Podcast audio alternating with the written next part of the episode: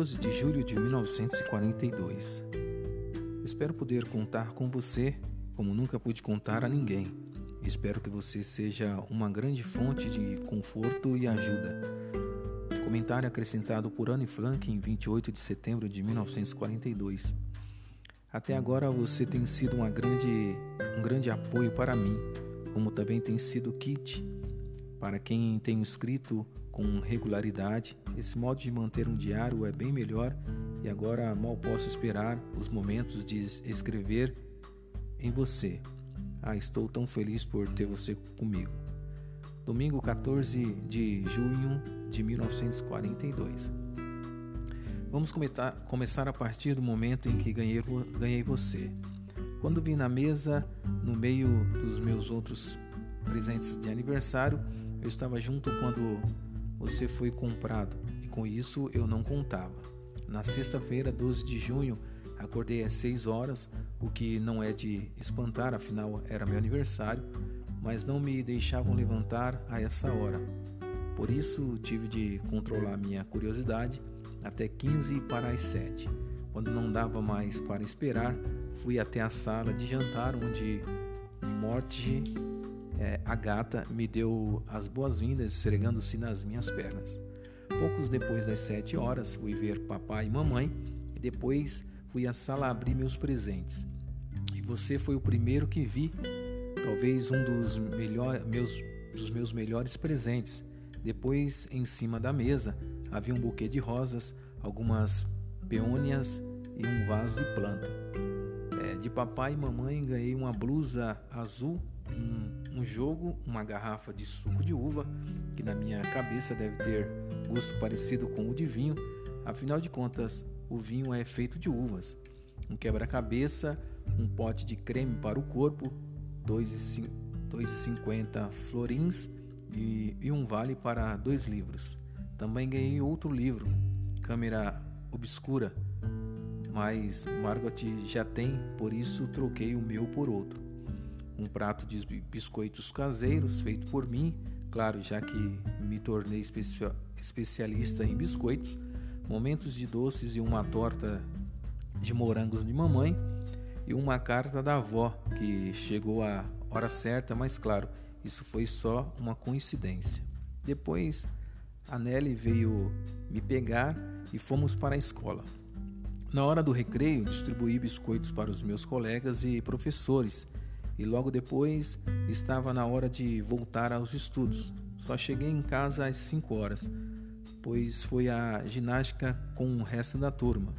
Não me deixam participar porque meus membros e meus quadris tendem a deslocar. Como era meu aniversário, pude decidir o que meus colegas jogariam. Escolhi vôlei. Depois, todos fizeram uma roda em volta da, de mim, lançaram a e cantaram parabéns para você quando cheguei em casa, Sunny Lederman já estava lá. Ilse Wagner, Anneli Goslar e Jacqueline Van Marsen vieram a, comigo depois da ginástica, pois somos da mesma turma. Anneli e Sunny eram minhas melhores amigas. As pessoas que nos viram juntas costumavam dizer: lá vão Anne, Anne, Honey e Sunny foi só fui conhecer Jaqueline Van Marsen quando conheci, comecei a estudar no Liceu Israelita. E agora ela era minha melhor amiga. Ilse e é a melhor amiga de Anneli e Sunny é de outra escola e tem amigos lá. Elas me deram elas me deram um livro lindo, Nederlander Sagen em Le Legender eu não sei como pronunciar, mas por engano deram o volume 2, por isso troquei dois outros livros pelo volume 1. Um. Tia Helena me trouxe um quebra-cabeça, tia Stefania, Stefania um broche encantador e tia Lene um livro fantástico. Dicer Bag Vacante, sei lá, meu. É isso aí, depois vocês leem essas pronúncias aí, eu tô falando, mas nem eu sei o que é. Hoje de manhã fiquei na banheira pensando em como seria maravilhoso se eu, se eu tivesse um cachorro como o Rintintino. Eu também era chamado, eu também iria chamá-lo de Rintintim, levaria para a escola. Lá ele poderia ficar na zeladoria, na sala do zelador ou perto dos bicicletários quando tem quando o tempo estiver bom. Segunda-feira, dia 15 de junho de 1942. Minha festa de aniversário foi no domingo à tarde. O filme de Rintintim fez o maior sucesso entre minhas colegas de escola. Ganhei dois broches, um marcador de livro e dois livros. Vou começar dizendo algumas coisas sobre minha, minha escola e minha turma e começar pelos alunos. Beth Bolemendal parece meio pobre e acho que talvez ela seja. Ela mora numa rua que não é muito conhecida no lado oeste de Amsterdã e nenhuma de nós sabe onde fica. Ela se dá muito bem na escola, mas é porque estuda muito não porque seja inteligente. É muito quieta. Jacqueline Van Marsen é talvez minha melhor amiga, mas nunca tive uma amiga de verdade. No começo achei que já, já que era seria uma, mas estava redondamente enganada. De, de que? É uma garota muito nervosa que sempre esquece as coisas, de modo que as professoras vivem passando, passando o dever de casa esta para ela, como, como castigo. É muito gentil, especialmente com G, G, GZ. Essas são iniciais conferidas aleatoriamente para preservar a privacidade das pessoas. ES Fala muito, não é engraçada. Vive mexendo no cabelo da gente ou tocando em nossos botões quando pergunta, pergun pergunta alguma coisa. Dizem que ela não me suporta, mas não ligo, porque também não gosto muito dela. Animetes é uma garota legal, tem um jeito alegre, só que fala em voz alta e parece mesmo uma, uma criança quando estamos brincando num pátio. Felizmente, N Reni tem uma amiga e se chama Beth. Bep. É má influência para ela, porque é suja e vulgar. JR, eu poderia escrever um livro inteiro sobre ela. J é uma fofoqueira insuportável, sonsa, presunçosa de, e duas caras que se, se acha muito adulta. Ela realmente enfeitiçou Jack e isso é muita vergonha, Jota se ofender a tua, choro pelo menor, pela menor coisa e além disso tudo é metido demais. A senhorita J é a dona da verdade. Ela é muito rica e tem um armário repleto de vestidos maravilhosos que são adultos demais para a sua idade. Ela se acha linda, mas não é J. E eu não nos suportamos.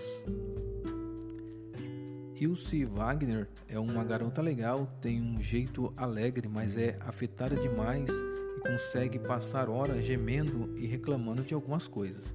A Elsie gosta um bocado de mim, é muito inteligente, mas preguiçosa.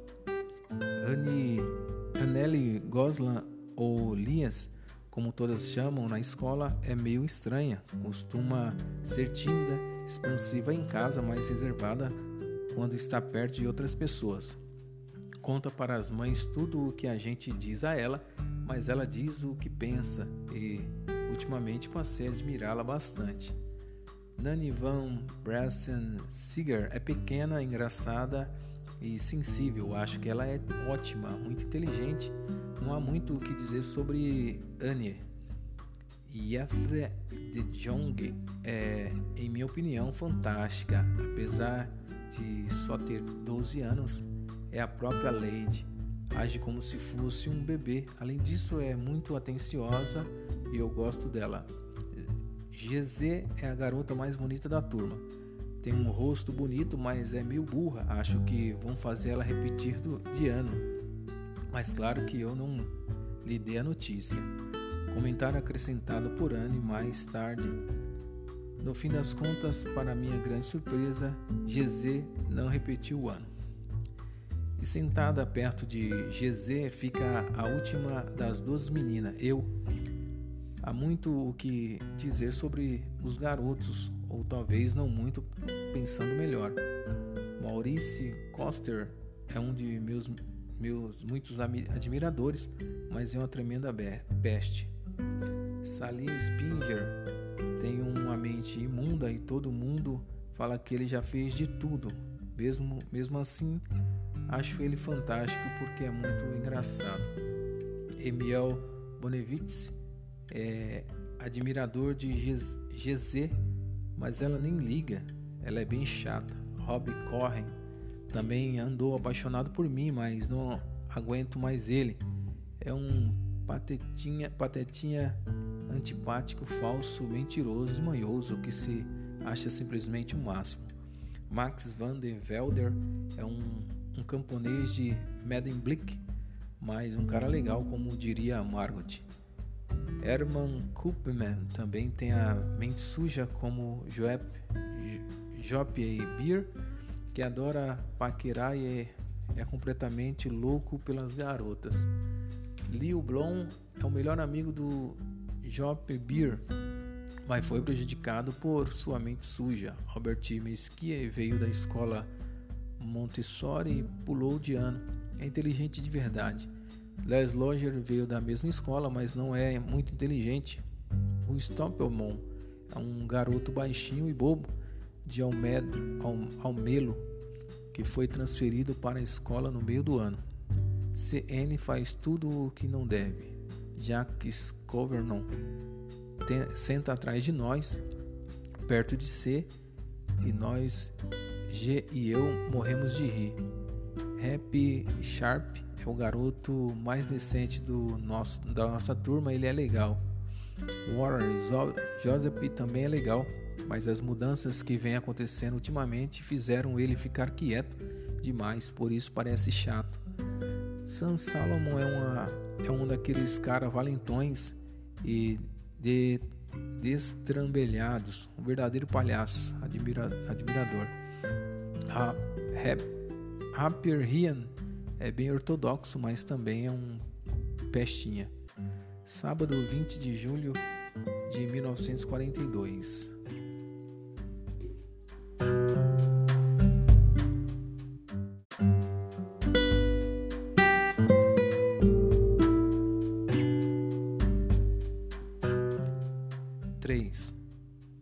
Sábado 20 de junho de 1942. Fiquei alguns dias sem escrever porque queria, antes de tudo, pensar sobre o meu diário. Ter um diário é uma experiência realmente estranha para uma pessoa como eu, não somente porque nunca escrevi nada antes, mas também porque acho que mais tarde ninguém se interessará, nem como eu, pelo menos pelos pensamentos de uma garota de 13 anos. Bom, não faz mal, tenho vontade de escrever e uma necessidade ainda maior de desabafar tudo que está preso em meu peito. O papel tem mais paciência do que as pessoas. Pensei nesse ditado numa época, num daqueles dias em que a me sentia meio deprimida. Estava em casa, sentada, com o queixo apoiado nas mãos, chateada, inquieta, pensando deveria ficar ou sair. No final fiquei onde estava, matutando. É, o papel tem mais paciência e como não estou planejando deixar ninguém mais ler esse caderno de capa dura que costumávamos chamar de diário, a menos que algum dia encontre um verdadeiro amigo, isso provavelmente não vai fazer a menor diferença. Agora voltei ao ponto que me levou a escrever um diário. Não tenho um amigo. Ser mais clara já que ninguém acreditará que uma garota de 13 anos seja completamente sozinha no mundo, eu não sou. Tenho pais amorosos de uma irmã de 16 anos e há um, umas 30 pessoas que posso considerar amigas. Tenho um monte de admiradores que não conseguem tirar os olhos de cima de mim e, e que algumas vezes precisam usar um espelho de bolso quebrado para conseguir me ver na sala de aula. Tenho uma família, tias amorosas e uma casa boa. Não, aparentemente parece que tenho tudo, exceto um amigo de verdade. Quando estou com, ami com amigas, só penso em me divertir. Não consigo me obrigar a falar nada que não seja bobagem de cotidiano. parece que não conseguimos nos aproximar mais e esse é o problema. Talvez seja a minha culpa não confiar uma nas outras. De qualquer modo, é assim que as coisas são e não devem mudar, o que é uma pena. Foi por isso que comecei o diário, para destacar as minhas imaginações, a imagem da amiga há muito tempo esperado. Não quero anotar neste diário falsos bana fatos banais do jeito que a maioria faz. Quero que o diário seja minha amiga e vou chamar esta amiga de Kate.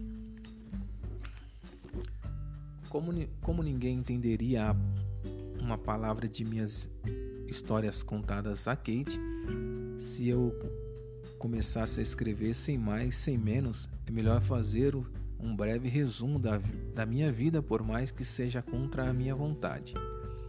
Meu pai, o pai mais adorável que conheço, só se casou com minha mãe quando tinha 36 anos e ela 25. Minha irmã Marg Margot nasceu em Frankfurt em Main, na Alemanha, em 1926. Eu nasci em 12 de junho de 1929. Morei em Frankfurt até 4 anos. Como éramos judeus, meu pai é, emigrou para a Holanda em 1933, quando se tornou diretor administrativo de Duke Opec Company, que fabrica, fa, fabrica, produ, fabrica produtos para fazer geladeira. geladeira. Minha mãe é de Holler, Hollander Frank juntou-se a ele na Holanda em setembro, enquanto Margot e os e eu fomos mandados a Aachen para ficarmos com nossa avó. Margot foi para a Holanda em dezembro e eu em fevereiro, quando me puseram sobre a mesa como presente de aniversário para Margot. Entrei imediatamente para a pré-escola Montessori, fiquei lá até seis anos, quando comecei a primeira série. Na sexta série, minha professora era a senhora Cooperus e diretora. No fim do ano, nós duas chora, choramos muito, chorando quando dissemos um adeus de partir o coração, porque me aceitaram no liceu israelita que Margaret também frequentava. Levávamos uma vida cheia de ansiedade, pois nossos parentes na Alemanha estavam sofrendo com as leis de Hitler contra os judeus. depois do, dos pogroms de 1938, meus tios e tias irmãos da minha mãe fugiram da Alemanha, refugiando-se na América do Norte. Minha avó idosa veio morar conosco, na época estava com 73 anos. Depois de mais de depois de maio de 1940, os bons momentos foram poucos e muitos espaçados. Primeiro veio a guerra, depois a capitulação, em seguida a chegada dos alemães. Foi então que começamos o sofrimento, começaram os sofrimentos dos judeus. Na liberdade foi gravemente restringido uma série de decretos antissemitas. Os judeus deveriam usar uma estrela amarela, os judeus eram proibidos de andar nos bondes, os judeus eram proibidos de andar de carro, mesmo em seus próprios carros. Os judeus deveriam fazer suas compras entre 3 e 5 horas da tarde. Os judeus só deveriam frequentar barbearias e salões de, de beleza de proprietários judeus. Os judeus eram proibidos de sair às ruas entre 8 da noite e 6 da manhã. Os judeus eram proibidos de frequentar teatros, cinemas ou ter qualquer outra forma de diversão. Os judeus eram proibidos de ir a piscinas, quadras de tênis, campos de hóquei ou a qualquer outro campo esportivo. Os judeus eram proibidos de ficar em seus jardins ou nos dias amigos depois dos, das 8 da, 8 da noite. Os judeus eram proibidos de visitar casas de cristãos, os judeus deveriam frequentar escolas judias e etc. Você não poderia fazer isso nem aquilo, mas a vida continuava. É, já que sempre que dizia eu não, não, eu não ouso fazer mais nada porque tenho medo de ser proibido. No verão de 1941, a vovó ficou doente e precisou ser operada. Por isso, meu aniversário passou quase sem ser celebrado. No verão de 1940 também não tivemos muita coisa em meu aniversário, já que as lutas mal haviam terminado na Holanda. Vovó morreu em janeiro de 1942. Ninguém imaginava quando eu ainda penso nela e a, e a amo. Essa festa de aniversário de 1942 deveriam com, compensar as anteriores e a vela da vovó foi acesa junto das outras. Nós quatro ainda estávamos bem e ainda me traz a data atual de 20 de junho de 1952 a imaginação solene de meu diário. Querida Kate, é 20 de sábado 20 de junho de 1942, querida Kate. Quero começar logo, está tão agradável e silencioso. Papai e mamãe saíram. A Margaret foi jogar ping-pong com os amigos da escola da sua amiga Tress. Eu também tenho jogado bastante ping-pong, tanto que com mais quatro meninas formei um, clube, chama-se a Ursa Menor, Menor Duas, um nome realmente idiota, mas se baseia numa, num, num erro. Queríamos dar um nome especial ao clube e como éramos cinco, tivemos a ideia de Ursa Menor. Pensávamos que ela consiste em cinco estrelas, mas estávamos errados. Tinha sete, como a ursa maior, e que explica o menos duas. Alceu Wagner tem uma mesa de ping-pong e o casal Wagner deixa a gente jogar em sua grande sala de jantar sempre que queremos. Como nós cinco gostamos do, de sorvete, ainda mais no verão, e como sente-se calor jogando ping-pong, nossos jogos costumam do, terminar com uma vista, visita à sorveteria mais próxima que aceita judeus. A Oasis ou Delphi.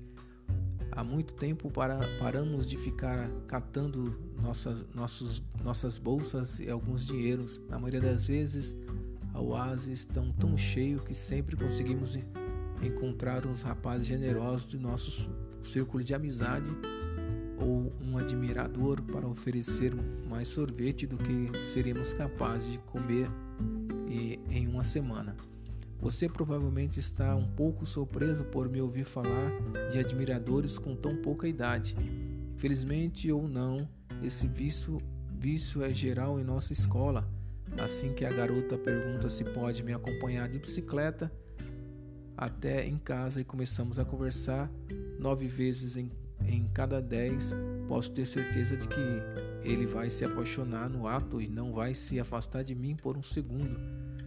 Seu ardor acaba esfriando, especialmente porque ignoro seus olhares apaixonados e pedalo alegremente no meu caminho. Se a situação se complica a ponto de começar, começarem a falar em pedir a permissão do papai, balanço de leve na bicicleta e basta e pasta da escola caíra e o rapaz sente necessidade de descer as, da sua bicicleta e me entregar a, na pasta. Me entregar a pasta. Mas nessa hora já mudei de assunto. Esses são os tipos mais inocentes. Claro que existem os que mandam beijos ou tentam segurar seu braço, mas estão definitivamente batendo na porta errada. Desço da bicicleta e recuo, recuso a companhia deles ou ajo como se estivesse insultada e digo claramente para me deixarem sozinha. Aí está você. Agora estabelecemos as bases da nossa amizade. Até amanhã. Sua Anne. Domingo 21 de junho de 1942. Querida Kate, toda a nossa turma antiga está toda a nossa turma está agitadíssima. O motivo, claro, é a próxima reunião em que os professores vão decidir quem passará de ano e quem vai repetir. Metade da turma está fazendo aposta. GZ e eu morremos de rir dos dois garotos que ficam atrás de nós. CN e Jacques Cornerton Cossernot, que apostavam todas as economias para as férias de manhã até a noite é: você vai passar. Não, não vou. Vai sim, não, não vou. Nem mesmo os olhares suplicantes de G e minhas crises de raiva conseguem acalmá-los. Se você me perguntar Há tantos burros que cerca de um quarto da turma deve repetir o ano, mas os professores são as criaturas mais irrepreensíveis da terra. Quem, quem sabe desta vez, para variar, eles sejam impre, imprevisíveis do lado certo? Não estou tão preocupado com relação às minhas amigas e a mim. Nós vamos passar. A única matéria que não tenho certeza é a matemática. De qualquer modo, o único jeito é esperar. No momento, cada uma fica falando para as outras não desanimarem. Eu me dou bastante bem com os professores. Eles são nove, sete homens e duas mulheres. O senhor Kessen é um velho turrão que dá aula de matemática. Ficou furioso comigo um bom tempo porque eu falava demais. Depois de vários avisos, ele me passou dever extra para casa uma redação sobre o tema Uma Tagarela. Uma tagarela, o que, o que é que a gente pode escrever sobre isso? Decidi deixar para me preocupar mais tarde. Anotei o dever no caderno, guardei-o na pasta e tentei ficar calada. Naquela tarde, depois de terminar o resto do dever de casa, a anotação sobre a redação me atraiu o olhar. Comecei a pensar no assunto enquanto mordia a ponta da minha caneta tinteiro. Qualquer um poderia embromar e deixar espaços grandes entre as palavras, mas o truque era arranjar argumento convincente que justificasse a necessidade de escrever. Pensei e pensei, de repente tive uma ideia. Escrevi as três páginas que o Sr. Cassim tinha mandado e fiquei satisfeita. Argumentei que falar é uma característica feminina e que eu faria o, o máximo para me controlar, mas nunca poderia acabar com o hábito, pois minha mãe falava tanto quanto eu, se é que não falava mais, e é muito difícil as é, mudar as características herdadas. O senhor Kessing deu uma boa risada ao ler meus argumentos, mas quando desatei a falar, na aula seguinte ele mandou fazer outra redação. Dessa vez, o tema seria Uma tagarela incorrigível eu fiz, o Sr. Cassie não teve nada a reclamar durante umas duas aulas inteiras, mas na terceira ele se encheu. Anne Franklin, com, como castigo for, por falar na aula, escreve uma redação sobre quá quá quá, tagarelou a dona Pata. A turma morreu de rir, eu tive que rir também, mas tinha quase esgotado meus talentos sobre o tema das, das tagarelas Estava na hora de arranjar outra coisa, algo original. Minha amiga Sunny, que é boa em poesia, se ofereceu para ajudar a escrever a redação em versos do início ao fim. Pulei de alegria. Kessing estava tentando fazer uma gozação comigo, passando aquele tema ridículo, mas eu ia fazer tudo para a piada se voltar contra ele. Terminei, meu poema e ficou lindo. Era melhor uma mãe pata e um pai cisne com três patinhos que foram picados até a morte pelo pai, porque gras, gra, grasnavam muito. Por sorte, Cassidy entendeu a piada e leu a poema na sala, fazendo seus próprios comentários. Leu também em várias outras salas. Desde então, ele me deixa falar e não passou é, deveres extras. Pelo contrário, hoje, Cassidy vive contando piadas. Sua Anne.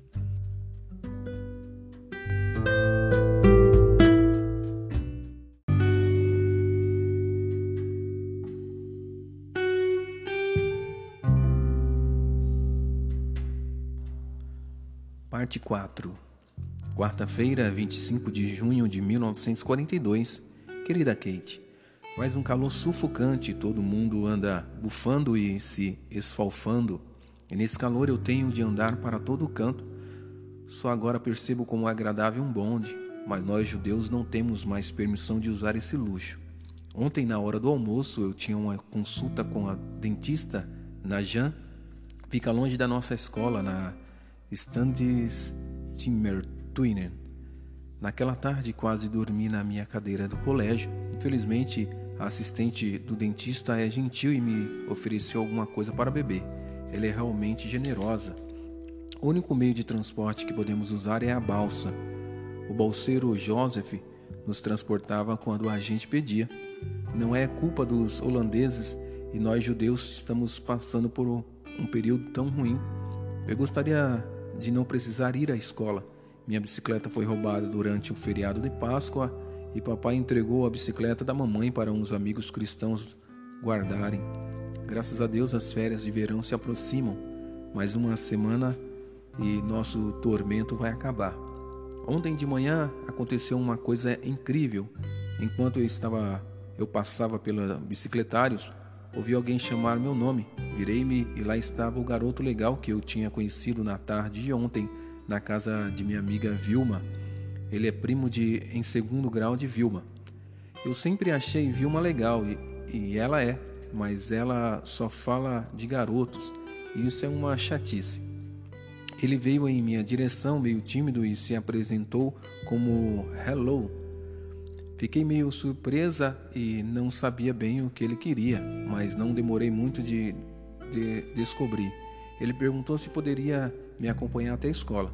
Se você estiver indo naquela direção, vou com você. Respondi. É, nós, nós fomos andando juntos. Hello tem 16 anos e conta muito bem todo tipo de histórias engraçadas. Esta manhã ele estava me esperando de novo, tomara que daqui em diante esteja sempre. Anne. Quarta-feira, 1 de junho de 1942. Querida Kate, até hoje, sinceramente, não tive tempo de escrever para você. Na quinta-feira, fiquei o dia inteiro nas minhas com minhas amigas. Na sexta, tivemos visita e coisa e a coisa veio assim até hoje. Elo e eu nos conhecemos bem esta semana e ele me contou um monte de coisas sobre sua vida. Ele é de Gelsenkirchen e está morando com, avós, com os avós. Os pais estão Bel na Bélgica, mas ele não tem como ir para, para lá. Hello tinha uma namorada chamada Úrsula. Sei quem é, ela é uma pessoa muito meiga e tapada. Desde que me conheceu, Hello percebeu que vinha caindo no sono quando ficava perto de Úrsula. Por isso sou uma espécie de tônico revigorante. A gente nunca sabe para o que serve. É, Jaque dormiu aqui no sábado. Na tarde de domingo ela foi para a casa da Anneli e eu achei tudo muito monótono. Hello deveria vir naquela noite, mas ligou por volta das seis. Eu atendi e ele disse: Aqui é Helmut. Por favor, posso falar com Anne? Oi, Hello, aqui é Anne. Ah, oi, Anne, como vai? Bem, bem obrigado. Eu só queria dizer que sinto muito, não posso ir esta noite, mas gostaria de bater um papo com você. Posso passar e pegar você daqui uns 10 minutos? Claro, tudo bem. Tchau. Então já estou indo. Tchau. Desliguei, troquei depressa de roupa e pentei o cabelo. Estava tão nervosa que fui para a janela vigiar. Ele finalmente apareceu. Milagre dos milagres, não desci a escada correndo e esperei quieta até ele apertar a campainha. Desci para abrir a porta e ele foi direto ao ponto.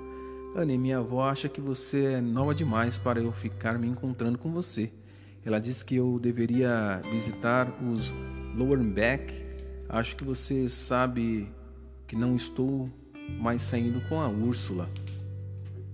Não, eu, eu sabia. O que aconteceu? Vocês dois brigaram? Não, nada disso. Eu disse a Úrsula que não serviria, servíamos um para o outro e que era melhor não irmos mais juntos, mas que ela era bem-vinda em minha casa e que eu esperava ser bem-vinda na dela. Na verdade, eu achava que Úrsula vinha se encontrando com outro rapaz e estava tratando ela como se estivesse, mas não era verdade. Então, meu tio disse que eu deveria pedir desculpas, mas claro que não senti vontade. E foi isso que rompi com ela. Mas esse foi somente um dos motivos. Agora minha avó quer que eu saia com Úrsula e não com você, mas não concordo e não vou. Às vezes os velhos têm ideias antiquadas, mas isso não significa que eu tenha de concordar com elas. Preciso de meus avós, mas de certa forma eles também precisam de mim. De agora em diante vou ficar livre nas tardes de quarta-feira. Você vê, meus avós me obrigaram a me inscrever, me inscrever numa aula de gravura em madeira, mas na verdade vou a um clube organizado pelos sionistas. Meus avós não queriam que eu vá, porque são anti, antissoci, antisionistas. Eu não sou sionita fanático, mas o assunto me interessa. De qualquer modo, o negócio lá anda tão confuso que eu estou plena, planejando deixar de ir. Por isso, minhas últimas reuniões serão na próxima quarta-feira. Isso significa que posso encontrar você na quarta-feira à noite, no sábado à tarde, na noite de sábado, na terça de domingo e talvez até mais vezes. Mas se os meus avós não que querem, você não deveria fazer isso sem eles saberem. No amor e na guerra tudo é permitido. Juntamente nessa hora nós passamos pela livraria Balkenburg e lá estava Peter com mais dois garotos. Foi a primeira vez que em séculos que ele não disse olá e me senti bem com isso. Na tarde de terça-feira, Hello veio conhecer papai e mamãe. Ele tinha comprado um, um bolo e alguns doces e nós servíamos chá e biscoitos na mesma, na mesma coisa de sempre mas nem Hello nem eu estávamos com vontade de ficar sentados e comportados em nossas cadeiras. Por isso, fomos dar uma volta e ele só trouxe para cá às 8 e 10. Papai ficou furioso, ele disse que era muito errado e não chegar em casa na hora. Eu tinha de prometer que no futuro estaria em casa às 10 para, para as 8. Eu tinha sido convidada para ir à casa de Hello no sábado. Vilma me contou que uma noite, quando Halloween visitava, ela perguntou: De quem você gosta mais, da Úrsula ou da Anne? Ele disse: Não, não interessa. Mas quando estava saindo, os dois ficaram calados e o, o resto do tempo ele disse: Bem, eu gosto mais da Anne, mas não conte a ninguém. Tchau. E Vup saiu pela porta. Em tudo o que ele diz ou faz, eu posso ver que Helen está apaixonado por mim, e para variar isso é ótimo. Margaret diz, diria que Helen é um cara legal. Eu também acho, mas ele é muito mais do que isso. Mamãe também é todos elogio, um rapaz de boa aparência, bom e educado. Fico feliz por ele ser tão popular com todo mundo, menos com minhas amigas. Ela acha que elas, elas são muito infantis. Está certa, Jack, Jack ainda fica me chateando por causa dele, mas mas não estou apaixonada, não mesmo. Para mim não é problema ter garotos como amigos, ninguém liga. Mamãe está sempre me perguntando com quem vou me casar quando crescer, mas aposto que ela nunca viu, nunca vai adivinhar que é com Peter, porque eu mesmo tirei essa ideia ah, da cabeça dela rapidamente. Amo Peter como jamais amei alguém, e disse a mim mesma que ele só vai com todas aquelas garotas para esconder o que sente por mim. Talvez pense que eu e Hello estejamos apaixonados e que não é verdade. Ele é só um amigo ou, como diz mamãe, um galã. Domingo 5 de junho de 1942, querida Kate. A festa de fim de ano letivo na sexta-feira no teatro israelita aconteceu conforme o previsto. Meu boletim não estava ruim, recebi um D e um C em álgebra, e todo o restante foi B, a não ser 2B mais ou 2B menos. Meus pais ficaram satisfeitos, mas eles não são como os outros pais com relação às notas. Eles nunca se preocupam com boletins, bons ou ruins, desde que eu esteja saudável, feliz e não discuta de, demais. Eles ficam satisfeitos se, se essas coisas estiverem bem, todo o resto se resolve. Sou exatamente o oposto, não quero ser uma aluna fraca. Fui feita no Liceu Israelita sobre certas condições, deveria ter continu, continuado na escola Montessori na sétima série, mas quando as crianças judias foram obrigadas a frequentar escolas israelitas, depois de muita conversa, o Sr. Elt finalmente concordou em aceitar Liz Goller ou eu. Liz também passou este ano, se bem que precisou repetir a prova de geometria. Coitada de Elias. Não é fácil para ela estudar em casa. É, sua irmãzinha, uma garotinha mimada de dois anos de idade, brinca no quarto dela o dia inteiro. Se Gabi não consegue o que quer, começa a gritar. Elias não cuida dela, a senhora Gowler começa a gritar. Por isso, Lias tem dificuldade de fazer o dever de casa, e como o problema é esse, as aulas particulares que ela está tendo não vão ajudar muito. Vale a pena ver a casa do, dos Goller. Os pais assim, da senhora Goller moram ao lado, mas comem com a família. E uma empregada, o bebê e sempre distraído, ausente o senhor Goller, sempre nervoso e irritável a senhora Go Goslar. Está esperando outro bebê. Lias, que é bem desajeitada, se perde no furacão. Minha irmã Margaret também recebeu o boletim brilhante, como sempre. Se nós tivéssemos uma coisa com, com um laude, ela teria passado com horas, de tão inteligentes que é. Ultimamente, papai tem ficado muito em casa. Não há nada para ele fazer no escritório. Deve ser horrível alguém sentir que não é necessário. O senhor Clayman assumiu o controle de OPEC, OPECTA. O senhor Gruller assumiu a Giants Co., a empresa que trabalha com temperos e condimentos, fundada em 1941. Há alguns dias, enquanto dávamos um passeio pela praça perto de casa, papai começou a falar sobre se esconder.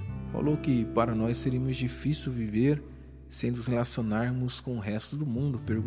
Perguntei por que ele tinha puxado aquele assunto. Bom, Annie, respondeu ele, você sabe que há muito, há mais de um ano, estamos levando, é, lavando roupas, comida e imóveis para outras pessoas. Não queremos que nossos pertences sejam apanhados pelos alemães e também não queremos cair nesta guerra deles. Por isso vamos embora por vontade própria, sem esperar que eles nos levem. Mas quando o papai, mas quando papai, ele parecia tão sério que fiquei apavorada. Não se preocupe, nós vamos cuidar de tudo. Simplesmente, simplesmente curta a vida despreocupadamente enquanto é possível. Era isso a que essas palavras sombrias demoraram o máximo de tempo possível a se tornar verdade. A campanha, a companhia está tocando. Ela está aqui. Hora de parar. Suane. Quarta-feira, dia 8 de junho de 1942.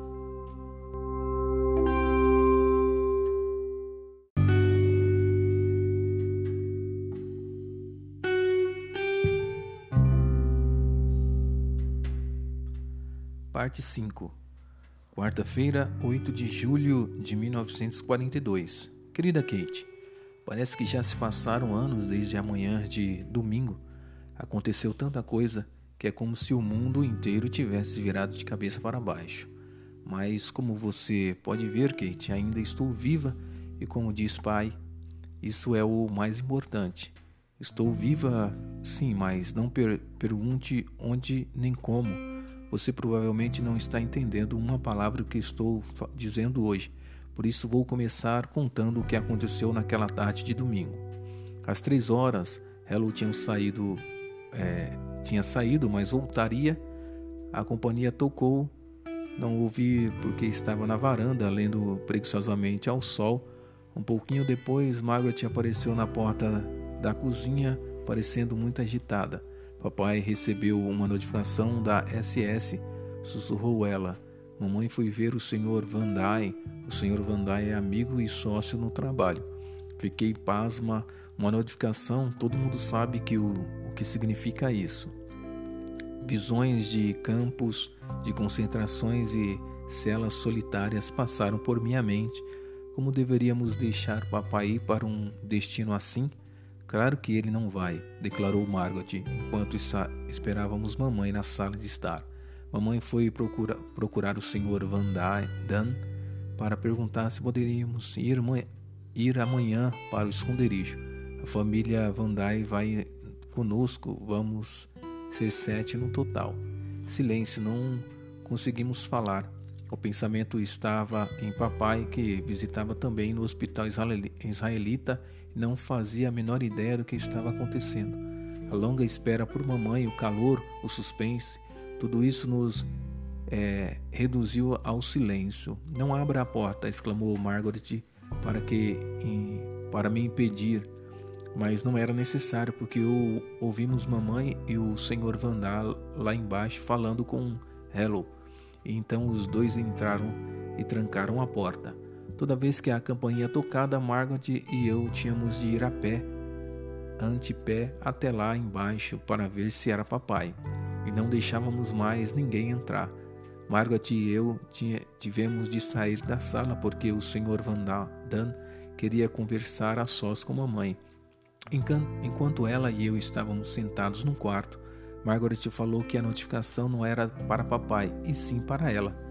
Com esse segundo choque, comecei a chorar. Margaret tem 16 anos.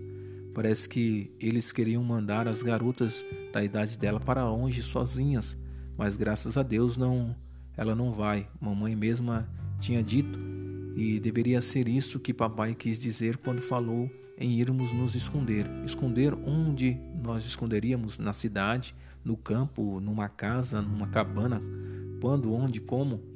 Era, eram perguntas que eu não podia fazer, mas que queriam girar, ficavam girando em meu pensamento. Margaret e eu começamos a pôr nossos pertences mais importantes numa pasta de, da escola. A primeira coisa que agarrei foi esse diário e depois rolinhos de cabelos, lenços, livros de escola, um pente e algumas cartas antigas. Preocupado com a ideia de ir para um esconderijo, juntei as coisas mais malucas na pasta, mas não me arrependo. Para mim, as lembranças são mais importantes do que os vestidos. Papai finalmente chegou em casa por volta das 5 horas e ligamos para o Sr. Clelman a fim de saber se poderíamos ir naquela noite. O Sr. Van Damme viu, é, saiu e foi para Miep. Miep chegou a, e prometeu voltar para mais para mais tarde naquela noite, levando consigo uma bolsa cheia de sapatos, vestidos, paletós, roupas e baixo, roupas de baixos e meias. Depois disso, nosso apartamento ficou em silêncio, ninguém sentia vontade de comer. Ainda estava quente e tudo parecia muito estranho. Tínhamos alugado nosso quarto grande de cima para um tal senhor Golden Schmidt, um cara divorciado de trinta e poucos anos que aparentemente não tinha nada para fazer naquela noite, pois, apesar de todas as nossas indiretas educadas, ficou por perto até as 10 horas. Miep e Jean é, chegaram às 11.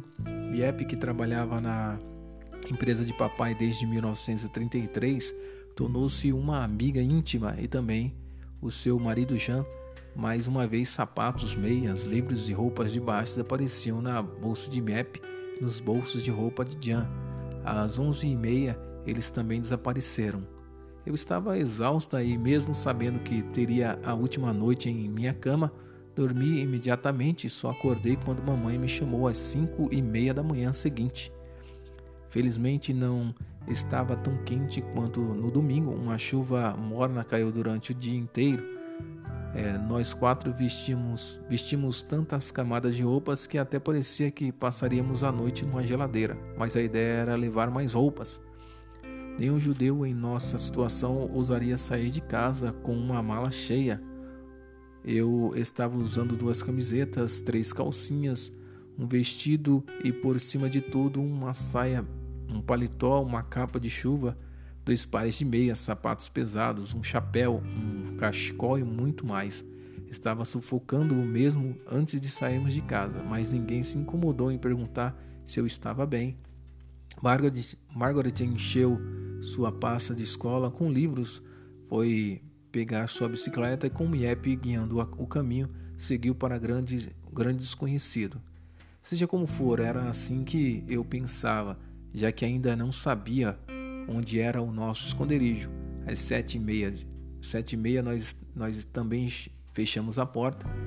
É, Mortigita, minha gata, foi a única criatura viva de quem me despedi, seguindo um brilhete que deixamos para o senhor Goldsmith.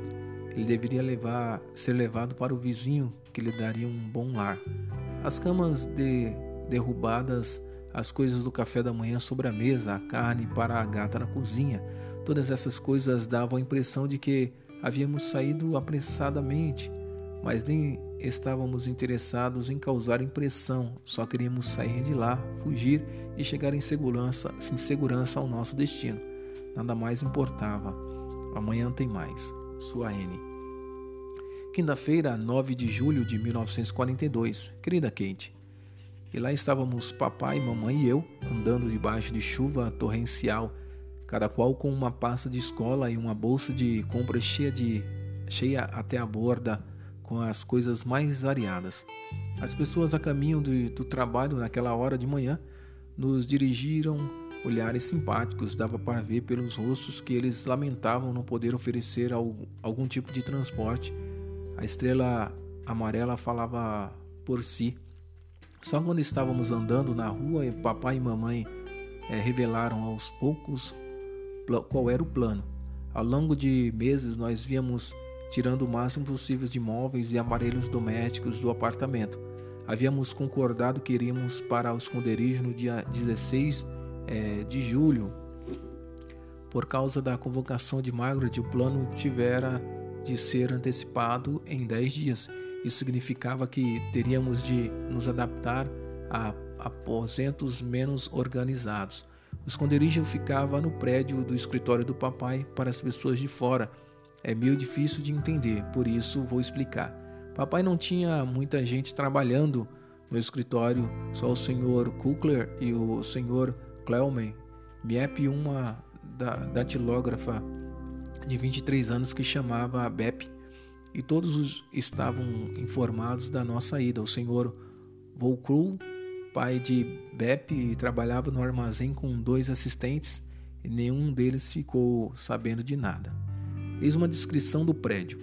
O grande armazém do, do andar térreo é usado como sala de trabalho e depósito e é dividido em várias seções, como a sala de estoque, a sala de moinho, onde são moídos cravo, canela e, e um substituto de pimenta, junto à porta do armazém, a outra porta externa, uma entrada separada para o escritório. Logo depois da porta do escritório há uma segunda porta e atrás dela uma escada. No alto de, da escada há outra porta, com um vidro fosco onde está, onde está escrito a palavra escritório em letras pretas. Este é o escritório principal muito grande, muito iluminado e muito cheio.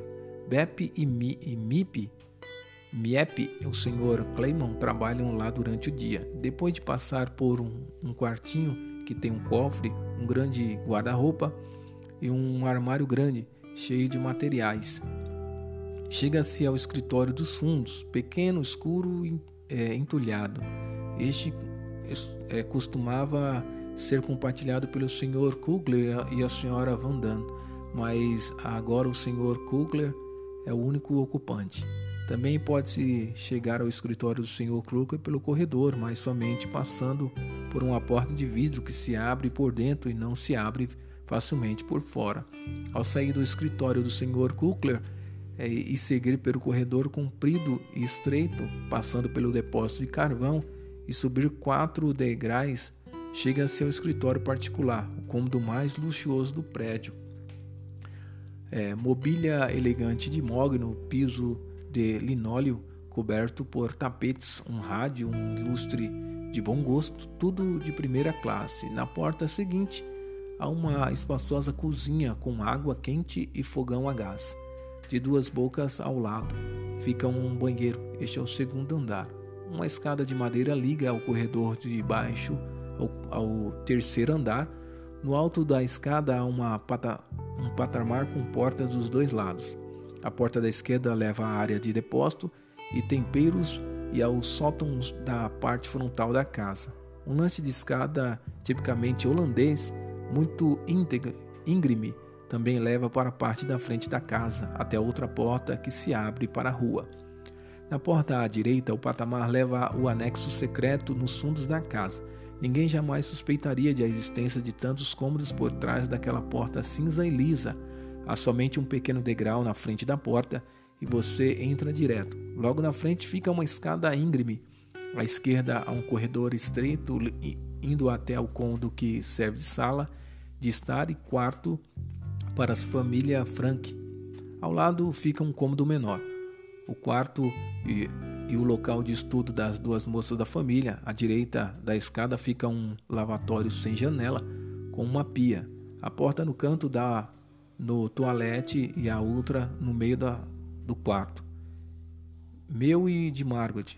Se você subir e abrir a porta no alto da escada, terá a surpresa de ver o cômodo tão grande. Claro, é espaçoso numa casa antiga, junto ao canal como esta. No cômodo tem um, um fogão, graças ao fato de ter servido de laboratório do Sr. Kukler, e uma pia.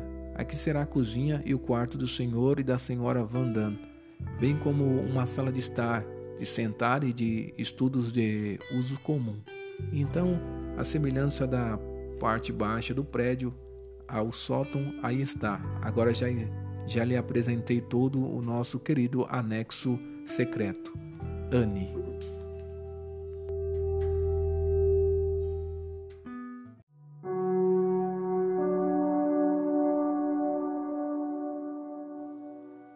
Parte 6 Sexta-feira, 10 de julho de 1942.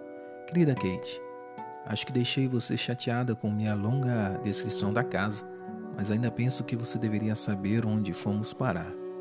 Como vim parar aqui é algo que você saberá em minhas próximas cartas, mas antes de tudo, deixe eu continuar minha história, porque, como você sabe, ainda não terminei depois de chegarmos à casa de Princergrat 263, MIP, MIEP nos levou rapidamente pelo corredor comprido e pela, pela escada de madeira até o próximo andar e o anexo. Ela fechou a, fechou a porta atrás de nós, deixando-nos sozinhos. Margot havia chegado muito antes de bicicleta e estava esperando. Nossa sala e todos os outros cômodos estavam tão cheiro, cheios de coisas que não consigo encontrar palavras para descrever. Todas as caixas de papelão haviam sido mandadas para o escritório nos últimos meses estavam empilhadas no chão e nas escadas. O cômodo pequeno estava cheio de lençóis e toalhas até o teto. Se quiséssemos dormir em camas decentes naquela noite, teríamos de começar imediatamente a arrumar a bagunça. Mamãe e Margaret não conseguiam mover um músculo, deitaram nos colchões puros, cansados, atrasadas e não, a não sei e não sei mais o que, o que, mas papai e eu, os dois faxineiros da família, começamos logo. Durante o dia inteiro tiramos as coisas das caixas, enchemos os armários, martelamos pregos e arrumamos a bagunça, até cairmos exaustos à noite em nossas camas limpas. Não comemos uma refeição quente naquele dia, mas não nos importávamos. Mamãe e Margaret estavam cansadas demais para comer e papai e eu estávamos muito ocupados a planta baixa da casa em Amsterdã. Na terça, na terça de manhã come, começamos onde havíamos parado na noite anterior. Bep e Miep foram fazer compras com nossos cupons de relacionamentos. Papai para, parou as cortinas da, de blackout. Nós levamos o chão da cozinha, lavamos o chão da cozinha e mais uma vez trabalhamos no, do nascer do sol até a noite. Até quarta-feira não tinha chance de pensar na enorme mudança em minha vida, então, pela primeira vez desde nossa chegada no anexo secreto, consegui encontrar um momento para contar tudo a você e me dar conta do que havia acontecido comigo e do que estava para acontecer. Sua Anne. Sábado 11 de julho de 1942, querida Kate.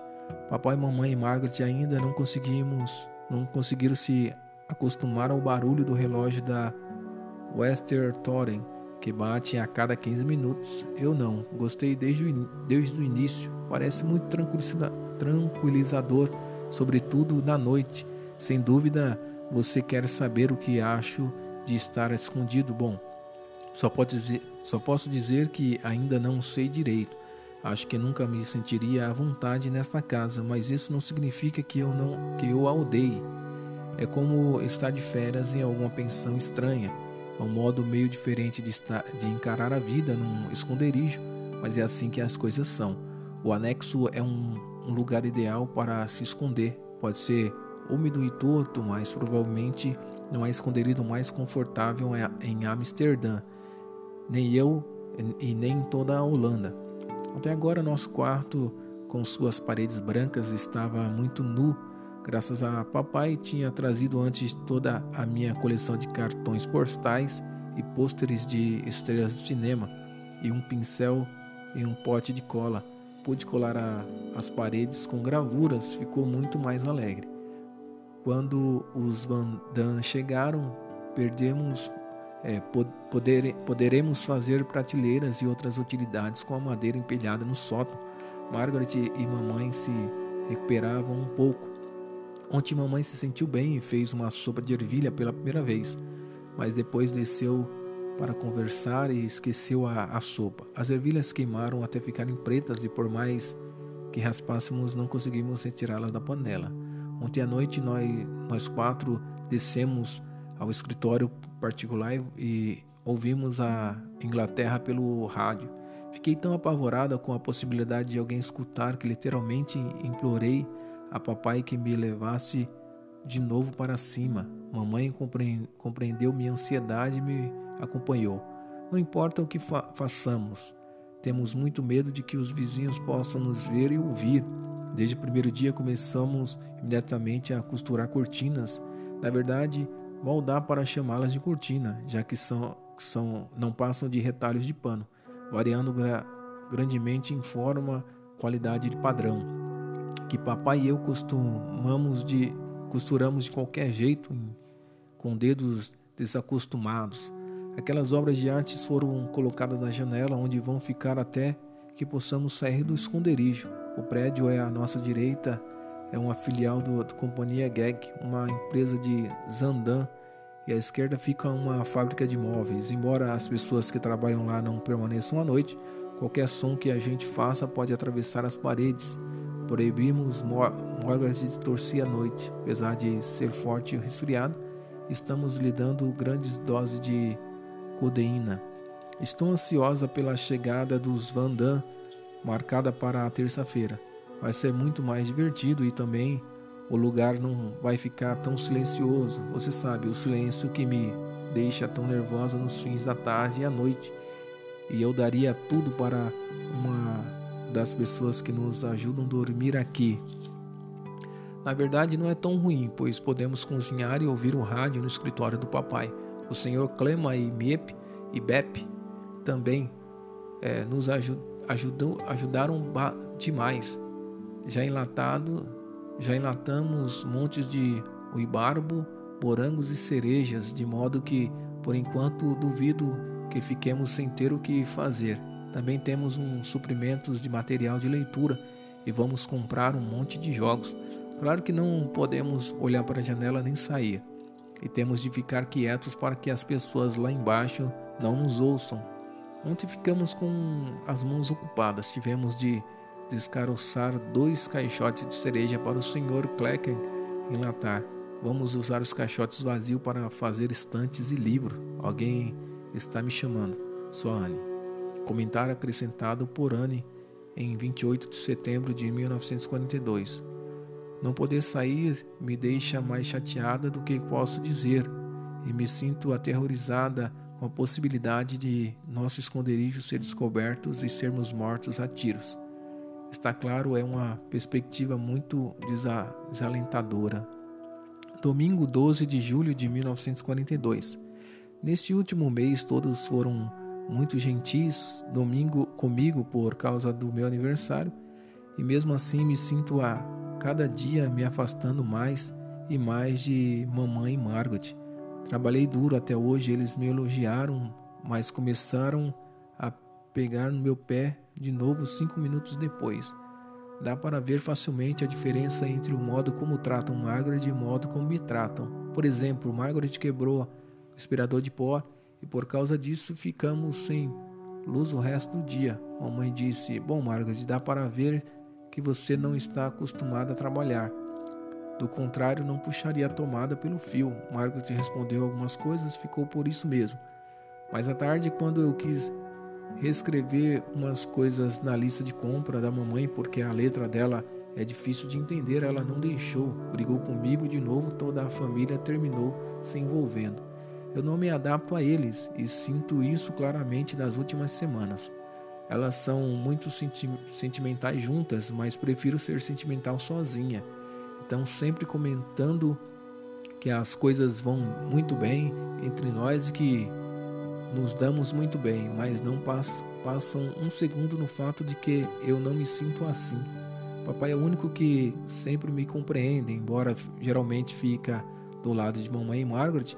Outra coisa que não suporto é quando falam de mim na frente de gente de fora, contando que chorei ou que estou com comportamento de modo sensível. É horrível. É um horror e às vezes falam de morte e eu não aguento. Morte é o meu ponto fraco. Sinto falta dela a cada minuto do dia. E ninguém sabe quantas vezes penso nela. Sempre que penso, meus olhos se enchem de lágrima. Morte, a gata, é tão doce e eu a amo tanto que vivo sonhando que ela vai voltar para nós. Tenho, muitas, tenho muitos sonhos. A realidade é que precisamos ficar aqui até o fim da guerra.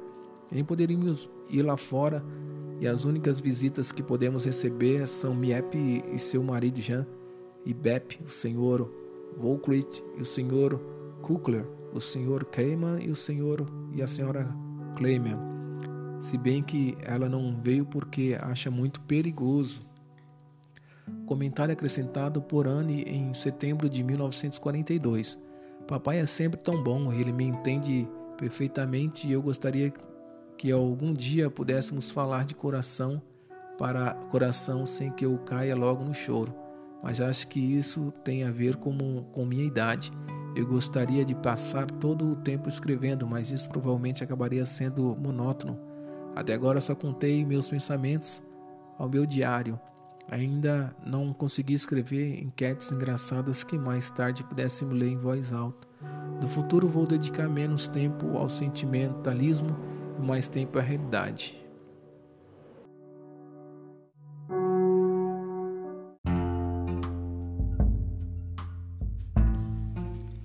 Sete. Sexta-feira, 14 de agosto de 1942. Querida Kate, abandonei você durante um mês inteiro, mas aconteceram tão poucas coisas que não encontro nem mesmo um caso por dia que vale a pena relatar. Os Vandam chegaram no dia 3 de julho. Achávamos que eles vinham no dia 14, mas entre os dias 13 e 16 os alemães mandaram convocações para tudo quanto é lado, causando muita preocupação. Por isso eles acharam que seria mais seguro sair um dia antes do que um dia tarde demais. Peter Van Damme chegou às nove e meia da manhã, enquanto ainda estava tomando o café. Peter vai fazer 16 anos, é um garoto tímido e sem graça, cuja companhia não fazia muita diferença. O senhor e a senhora Van Damme chegaram meia hora depois. Para nossa diversão, a senhora Van Damme vinha carregando uma caixa de, de chapéu com um grande penico dentro. Pois é, não me sinto em casa sem o meu urinol, reclamou ela. E aquele foi prim o primeiro item a encontrar um lugar permanente sobre o divã. Em vez de um penico, o Sr. Vandam carregava debaixo do braço uma mesinha dobrável de chá. Desde o início fizeram, fizemos as refeições juntos e depois de três dias era como se nós sete tivéssemos virado uma grande família. Naturalmente, os Vandans tinham muito a dizer sobre a semana que havíamos passado longe da civilização. Estávamos especialmente interessados no que aconteceu com nosso apartamento e com o senhor Goldsmith, o senhor Vandam comentou. Na segunda-feira, às nove da manhã, o senhor Goldsmith telefonou e perguntou se eu poderia ir lá. Fui imediatamente e encontrei muito perturbado. Ele me mostrou um bilhete que a família Frank deixara. Conforme as instruções, ele planejava levar a gata para os vizinhos e concordei que era uma boa ideia. Ele tinha medo de que a casa sofresse buscas, por isso revirou todos os cômodos, ajeitando tudo e limpando os restos do café da manhã. De repente vi um bloco de anotações na mesa do Sr. Franklin com o endereço em Maastricht. Mesmo sabendo que o Sr. Frank deixara aquilo de propósito, fingir ficar surpreso e aterrorizado. Implorei que o Sr. Goldsmith deixasse aquele pedaço de papel. Jurei que não sabia de nada e respeito do desaparecimento de vocês, mas aquele bilhete me dera uma ideia. Senhor Goldsmith, disse eu, aposto que sei de quem é aquele de endereço. Há uns meses um oficial de alto escalão veio ao escritório. Parece que ele e o Sr. Frank desceram juntos. Ele prometeu ajudar o Sr. Frank se fosse necessário. Pelo que me lembro, ele estava com uma guarnição de um em Matrix. Acho que esse oficial manteve a palavra e está planejando de algum modo ajudá-los a atravessar a fronteira da Bélgica e em seguida para a Suíça. Não há perigo em contar isso a qualquer amigo de Frank que os venha procurar. Claro que você não precisa mencionar a parte sobre Maastricht. Maastricht. Depois disso, eu saí. Essa é a história que a maioria dos, dos amigos de vocês ficam, ficou sabendo. Porque mais tarde, ao ouvir sobre com, sendo contada por várias outras pessoas. Achamos engraçados, porém vimos ainda mais o Sr. Vandam contou que algumas pessoas têm imaginação fértil. Por exemplo, as pessoas de uma família que morava em nosso quarteirão disser, disseram que ter visto nós quatro saindo de bicicleta na manhã cedo e outra mulher tinha certeza absoluta que tinham, tínhamos sido colocados em algum tipo de veículo militar no meio da noite. Suane. Sexta-feira, 21 de agosto de 1942. Querida Kate, agora nosso anexo secreto tornou-se realmente secreto. Como tantas casas estão sendo revistadas em busca de bicicletas escondidas, o Sr. Kugler achou que seria melhor construirmos uma estante de livros na frente da, estante, da entrada de nosso esconderijo. O Sr. É, Voskur fez o trabalho de carpintaria. O Senhor ficou sabendo que nós sete estávamos escondidos e ele tem ajudado muito. Agora, sempre que queremos descer, temos de nos de abaixar e depois saltar. Nós três primeiros dias estávamos todos galos na testa de tanto bater a cabeça no portão. Depois Peter acuchoou, pregando um batente com a toalha cheia de serragem. Veremos se ajuda. Não estou fazendo muito trabalho de escola. Me dei férias até setembro. É quando o papai que quer começar a me dar aulas, mas primeiro teremos de comprar todos os livros. Há pouco, pouca mudança em nossa vida aqui. O cabelo de Peter foi lavado hoje, mas isso não é muito nada demais. O Sr. Vandan e eu estamos sempre nos desentendendo. Mamãe sempre me trata como um bebê, o que não me con consigo suportar. Quanto ao resto, as coisas vão melhorando. Não acho que Peter esteja ficando melhor. Ele é um garoto antipático que fica na cama o dia inteiro, somente se levanta se, se levantando para fazer um pouco de trabalho de carpintaria antes de voltar a dormir. Que idiota. Mamãe me deu outro ser, um de seus sermões horrorosos hoje de manhã. Nós temos uma visão oposta em relação a tudo. Papai é um doce. Ele pode ficar furioso comigo, mas isso nunca demora mais do que cinco minutos. Está fazendo um dia lindo lá fora, bonito e quente, e apesar de tudo, nós aproveitamos ao máximo o clima deitando-nos na cama dobrável no sótão. Soane. Comentário a... acrescentado por Anne em 21 de setembro de 1942. O senhor Vandam tem sido gentíssimo, gentilíssimo comigo ultimamente. Eu não disse nada, mas estou aproveitando enquanto dura. Quarta-feira, 2 de setembro de 1942. Querida Kate, o senhor e a senhora Vandam tiveram uma briga terrível. Eu nunca tinha visto nada igual, já que papai e mamãe nem sonhariam em gritar um com o outro daquele jeito. A discussão se baseou em alguma coisa tão boba que nem merecia que se gastasse uma só palavra. Bom, cada qual com as suas manias. Claro que é muito difícil para Peter, que fica no meio dos dois, mas ninguém o leva a sério, pois ele é hipersensível e preguiçoso. Ontem ele quase morreu de preocupação porque sua língua estava azul e não rosa. Esse raro fenômeno desapareceu tão rapidamente quanto veio. Hoje ele está andando com um cachecol grosso porque está com torcicolo. Sua Alteza também vem reclamando de lumbago, dores no coração, nos rins e nos pulmões. Também parecem sempre. Ele é um tipo de hipocondríaco esta é a palavra certa, né? Mamãe e a senhora Vandam estão se dando muito bem. Há motivo suficiente para desentendimento. Só para dar um exemplo, a senhora Van tirou todos os seus lençóis menos três de nosso armário comunitário de roupa de cama.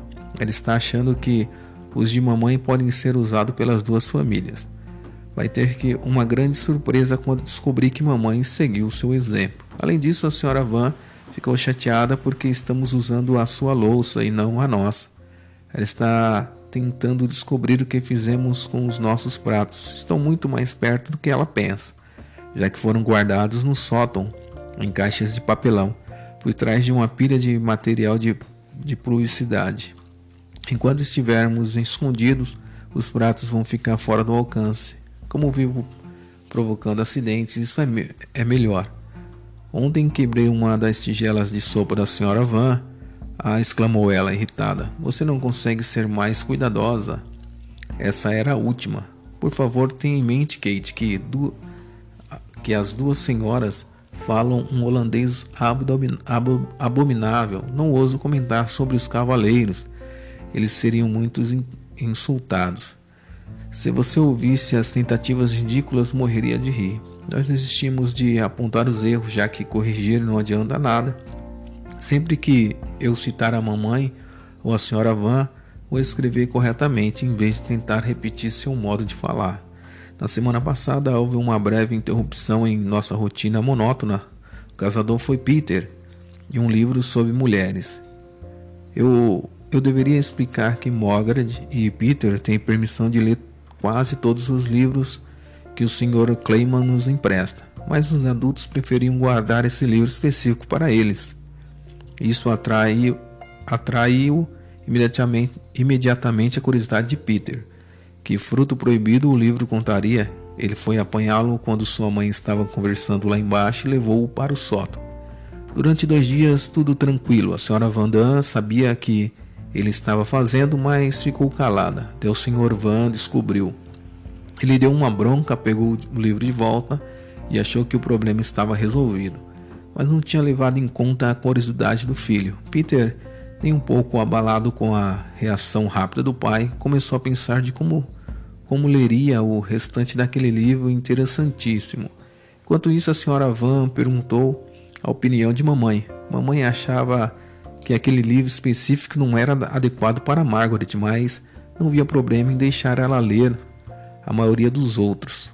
A senhora vê, vê a, a senhora vê, senhora Van, disse mamãe. Há um grande, uma grande diferença entre Margaret e Peter.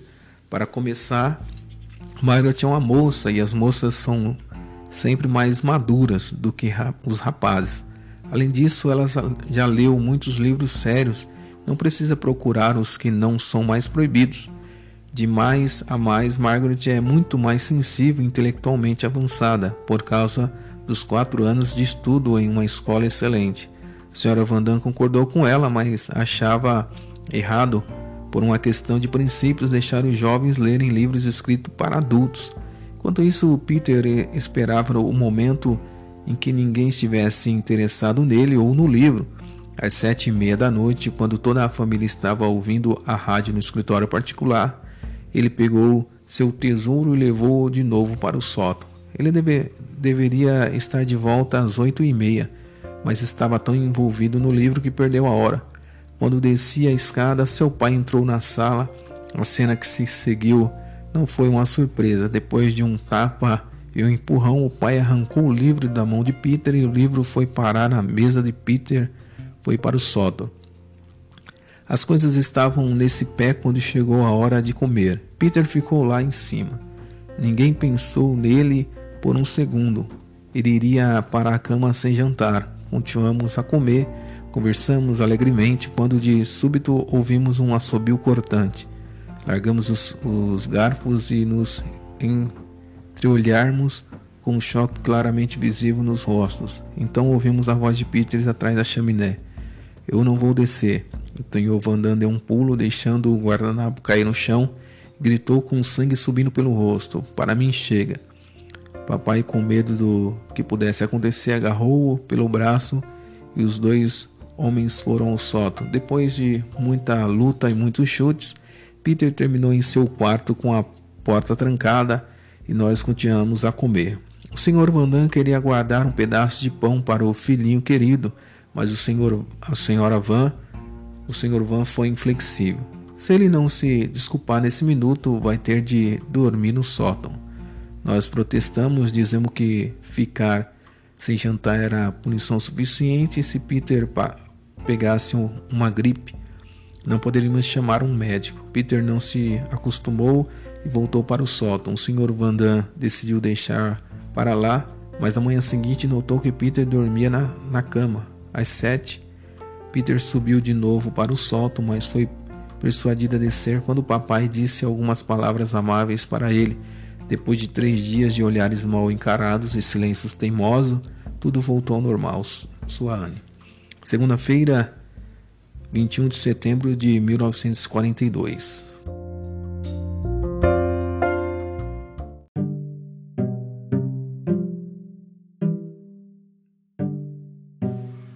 Oito. Segunda-feira, 21 de setembro de 1942. Querida Kate, hoje vou contar as notícias gerais daqui no anexo. Montar um abajur acima do meu so sofá-cama para que, no futuro, quando eu ouvir o barulho das armas diminuindo, possa puxar uma cortininha e acender a luz.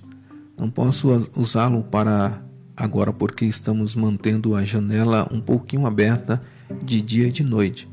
Os membros masculinos do clã Vandan construíram um armário de comida muito bom, com portas de verdade. Até então, esse armário glorioso ficava no quarto de Peter, mas, em nome do ar puro, foi transferido para o, o sótão. No lugar dele, há agora uma prateleira.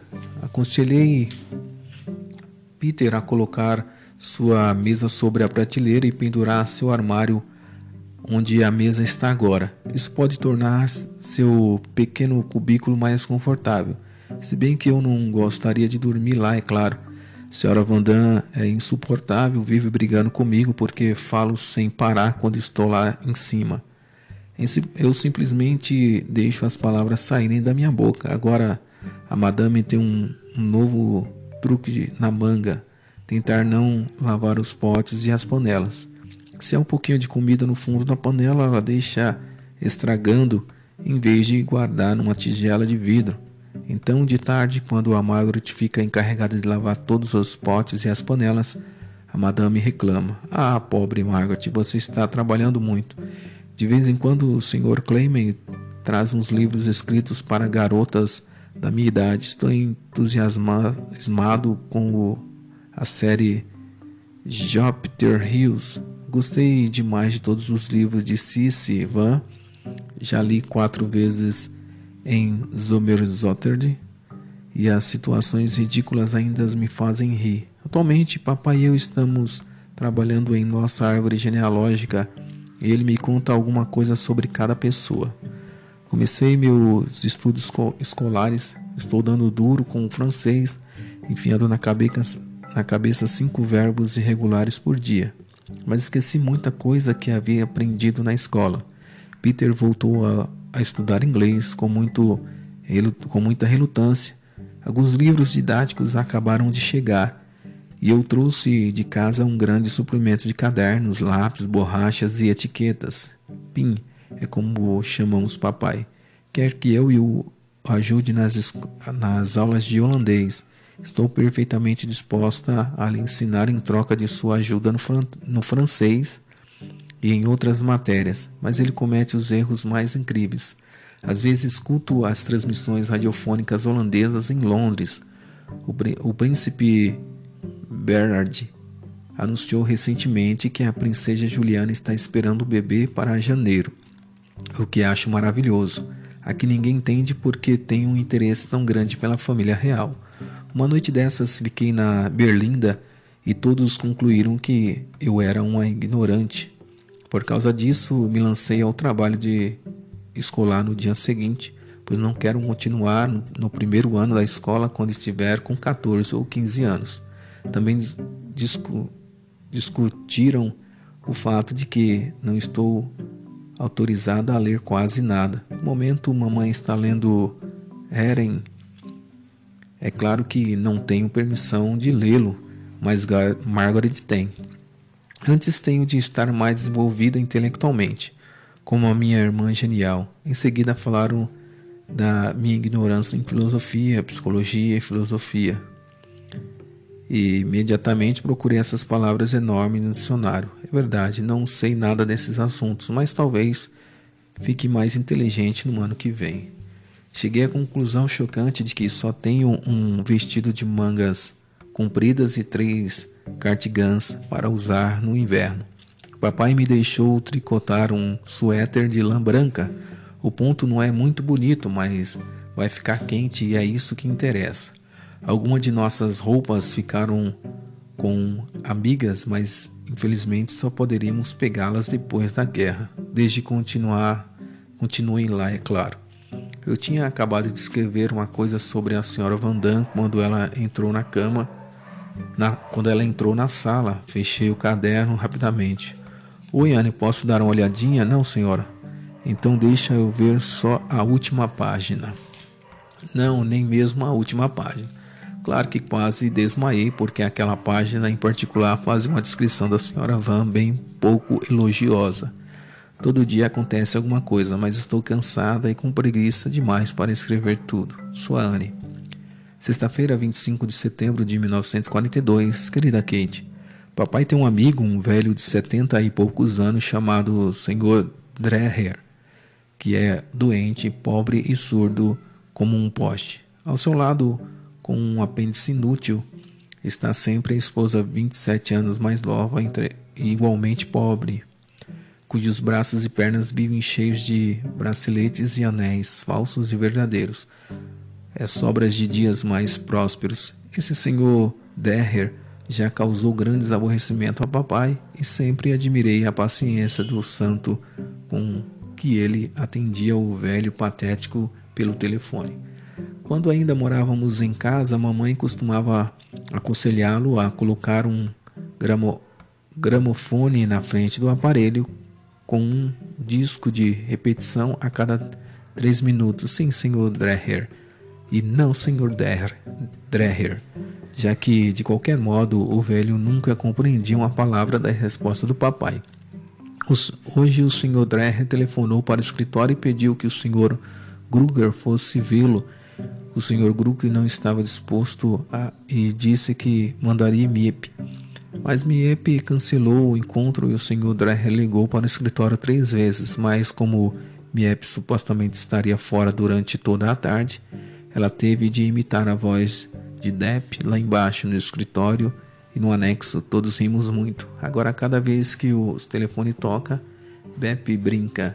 É o Sr. Dreher e Miep acaba rindo, de modo que a pessoa de outro lado é recebida com um sorrisinho sem educação. Dá para imaginar, este deve ser o melhor escritório do mundo. Os chefes e as secretárias se divertem muito. Em algumas noites foi até o, os aposentos de Vandam para um bate-papo. Nós comemos biscoitos naftalina, biscoitinhos de melado que foram guardados no armário à prova de traças e nos distraímos. Há pouco tempo a conversa foi sobre Peter. Eu disse que ele custava costuma me dar tapinhas na bochecha e eu não gosto disso. Eles me perguntaram, como um jeito tipicamente adulto, se eu nem mesmo poderia aprender a amar Peter como um irmão, já que ele me amava como uma irmã. Ah, não, disse eu, mas o que estamos pensando era: ah, ah, ah. Imagine, eu acrescentei que Peter é meu rígido, talvez pouco mais tímido.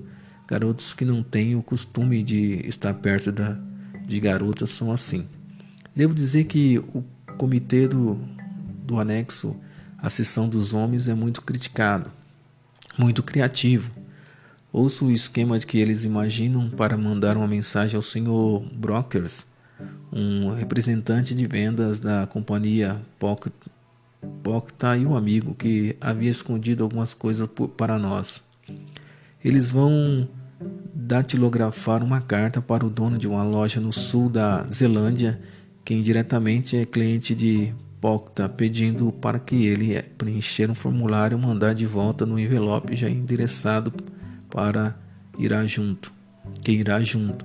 O próprio papai escrever o endereço no envelope. Assim que a carta voltar da Zelândia, o formulário poderá ser retirado, poderá ser posto no envelope para uma mensagem escrita à mão, confirmando que papai está vivo. Assim o Sr. Brock lerá a carta sem suspeita de nada.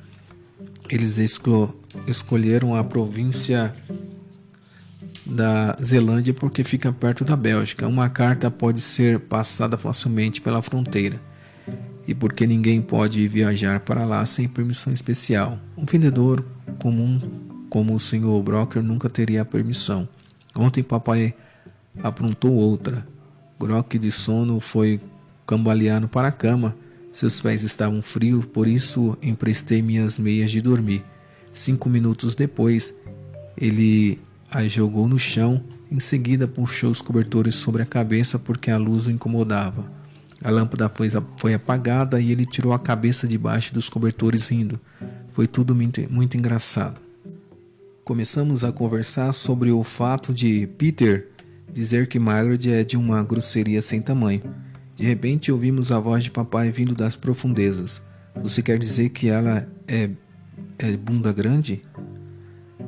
Mouche, a gata, está ficando mais gentil comigo com o passar do tempo, mas ainda tenho um pouco de medo.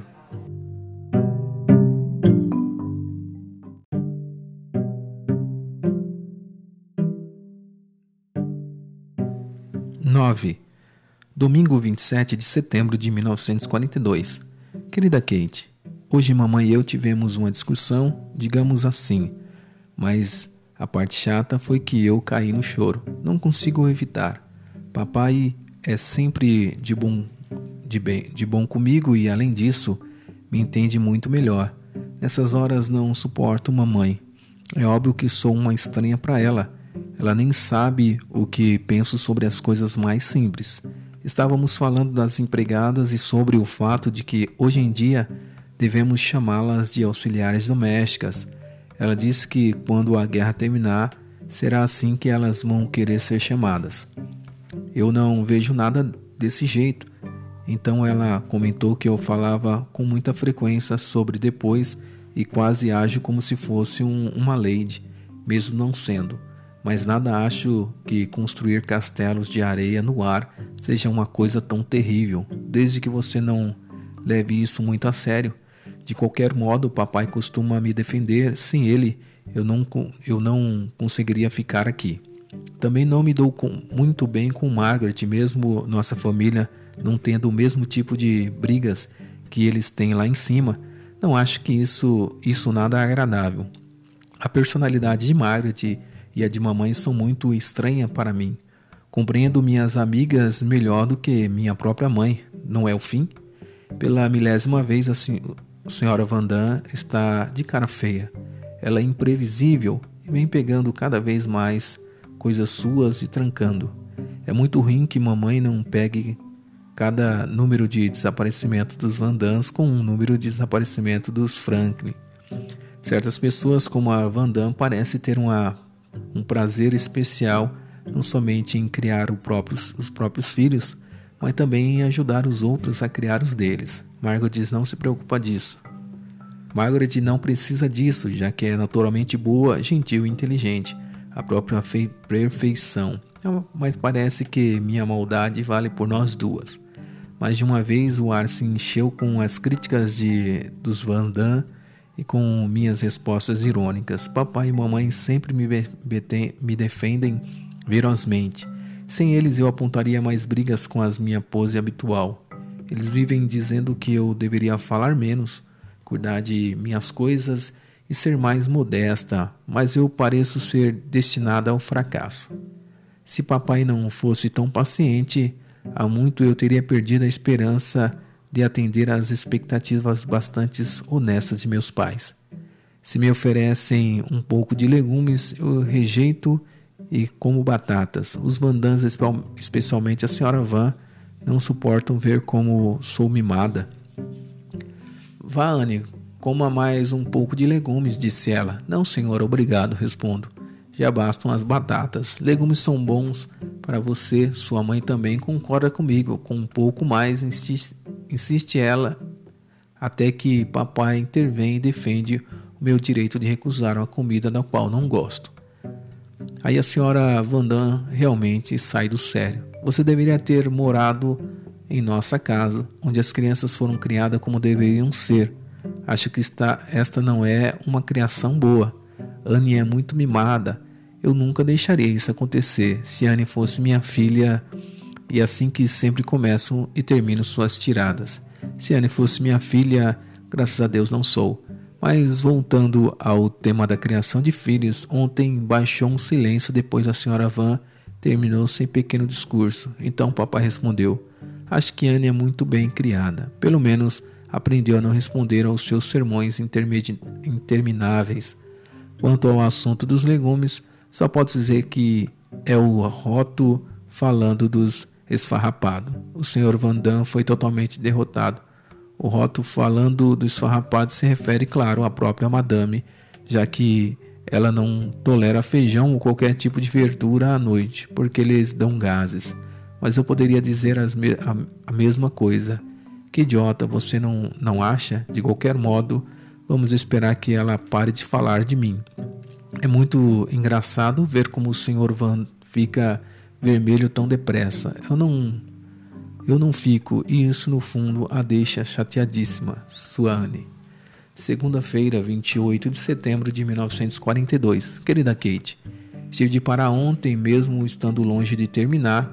Morro de vontade de contar outra de nossas brigas, mas antes gostaria de dizer isto. Acho estranho os adultos discutirem tão facilmente com tanta frequência sobre coisas tão mesquinhas. Até agora eu achava que birra era muita coisa de criança e que a gente superava quando crescia. Claro que algumas vezes há motivo para uma discussão de verdade, mas os, os bate-bocas que acontecem aqui não passam de, teimosia, deveria estar acostumada ao fato de coisas, discussões, essas discussões acontecerem todo dia, mas não me acostumo e nunca me acostumarei enquanto for o tema de quase todas as brigas. Eles se referem a isso como discussões em vez de brigas, mas os alemães não sabem a diferença. Eles criticam tudo a meu respeito e quase, e quero dizer tudo mesmo: meu comportamento, minha personalidade, meus modos, cada centímetro meu, da cabeça aos pés e dos pés à cabeça, é assunto para as fofocas de, e debates. Palavras grosseiras e gritos são constantemente lançados sobre minha cabeça, como eu não entendo acostumar, como não estando acostumado a isso, de acordo com os poderes constituídos, eu deveria rir e suportar, mas não consigo. Não tenho intenção de receber os insultos da cabeça de cabeça baixa. Vou mostrar a eles que Anne Franklin não nasceu ontem eles vão cair sentados e perceber e fechar suas barracas bo bocarras, onde eu deixar claro que eles devem prestar atenção em seus modos em vez de nos, nos meus. Como ousam agir assim? É simplesmente o cúmulo. Eu vivia pasma com essa grosseria e principalmente com essa estupidez da senhora Vandam, mas assim que me acostumar à ideia, e isso não deve demorar muito, vou dar a eles uma dose do seu próprio remédio. E então eles vão mudar de tom. Será que sou tão mal educada, cabeça dura, teimosa, metida, burra e preguiçosa quanto os Vandan dizem que sou? Claro que não. Sei que tenho meus defeitos, mas eles exageram. Se você soubesse, Kate, como eu fervo por dentro quando me censuram e debocham de mim. Não vai demorar muito até eu explodir de raiva. Mas chega disso. Já cansei você com minhas polêmicas e, no, no entanto, não consigo resistir a contar uma interessantíssima conversa que aconteceu no jantar. É, de alguma forma, tínhamos chegado ao assunto da extrema timidez de Pim. Sua modéstia é fato conhecida que nem mesmo a pessoa mais idiota conseguiria sonharia em questionar. De repente, o senhor Vandam, que tem necessidade de se meter em toda a conversa, observou: Eu também sou muito modesto e reservado, muito mais do que o meu marido. Você já ouviu coisa mais ridícula? Essa frase é um, uma prova de que ela não é exatamente o que a gente chamaria de modesta. O senhor Vandam que se sentiu obrigada a explicar o de muito mais do que o meu marido, respondeu calmamente: Não tenho desejo de ser modesto e reservado. Por experiência, a gente consegue muito mais sendo extrovertido. E virando-se para mim, acrescentou: Não seja modesta, reservada, Anne. Isso não vai ajudar você em nada. Mamãe concordou plenamente com esse ponto de vista, mas como sempre, a senhora Vandam tinha de dar palpite. Dessa vez, porém, em vez de se dirigir diretamente a mim, ela se virou para meu pai e disse: Vocês devem ter uma visão eriçanha da vida para dizer isso a Anne. As coisas eram diferentes quando eu estava crescendo. Mas talvez ela não tenha mudando, mudado tanto desde então, a não ser em seu lar moderno. Esse foi um ataque indireto aos métodos modernos de criação defendido por mamãe em várias ocasiões. A senhora Vandam estava tão chateada que seu rosto ficou em um vermelho vivo. As pessoas que coram facilmente se tornam ainda mais agitadas quando sentem que vão ficar que vão ficando quentes do pescoço para cima e rapidamente perdem para os oponentes. A inabalável mamãe, que agora queria resolver as, os assuntos o mais rápido possível, parou um instante para pensar antes de responder. Bom, senhora Vandam, concordo que é me muito melhor uma pessoa não ser mo modesta demais. Meu marido, Morgat e Peter são modestos demais. Seu marido, Anne e eu, embora não sejamos exatamente o oposto, não deixamos que, que se intrometem em nossa vida. E a senhora Vandam, ah, mas a senhora Flank, não, não entendo o que a senhora quer dizer. Sinceramente, Sou muito modesta e reservada. Como pode dizer que sou intrometida, mamãe? Eu não disse que a senhora é intrometida, mas ninguém poderia descrevê-la como uma pessoa reservada. A senhora Vandam. Gostaria de saber em que sentido sou intrometida. Se não cuidasse de mim mesmo aqui, ninguém faria por mim e eu morreria de fome, mas isso não significa que não seja tão modesta e reservada quanto o seu marido. Mamãe não teve outra opção a não ser rir daquela defesa ridícula, o que irritou a senhora Vandam. Não sendo exatamente uma debatedora nata, ela continuou seu relato grandioso numa mistura de alemão e holandês, até ficar tão enrolada nas próprias palavras que finalmente levantou-se da cadeira. Estava prestes a sair da sala quando seu olhar bateu em mim. Você deveria ter visto a cara dela. Por acaso, no momento em que a senhora Vandam se virou, eu estava balançando a cabeça numa combinação de compaixão e ironia. Não foi de propósito, mas eu tinha acompanhado com tanta atenção as suas palavras que minha reação foi totalmente involuntária. A senhora Vandam se virou e mandou um palavrão duro alemão, veio feio e vulgar, exatamente como se fosse uma mulher de pescador gorda e de cara vermelha. Foi uma satisfação ver isso. Se eu soubesse desenhar, gostaria de desenhar o rosto dela naquele momento. Ela parecia tão ridícula, aquela maluca idiota. Aprendi uma coisa: você só conhece uma pessoa depois de uma briga. Só então é possível julgar o seu caráter. Sua Anne.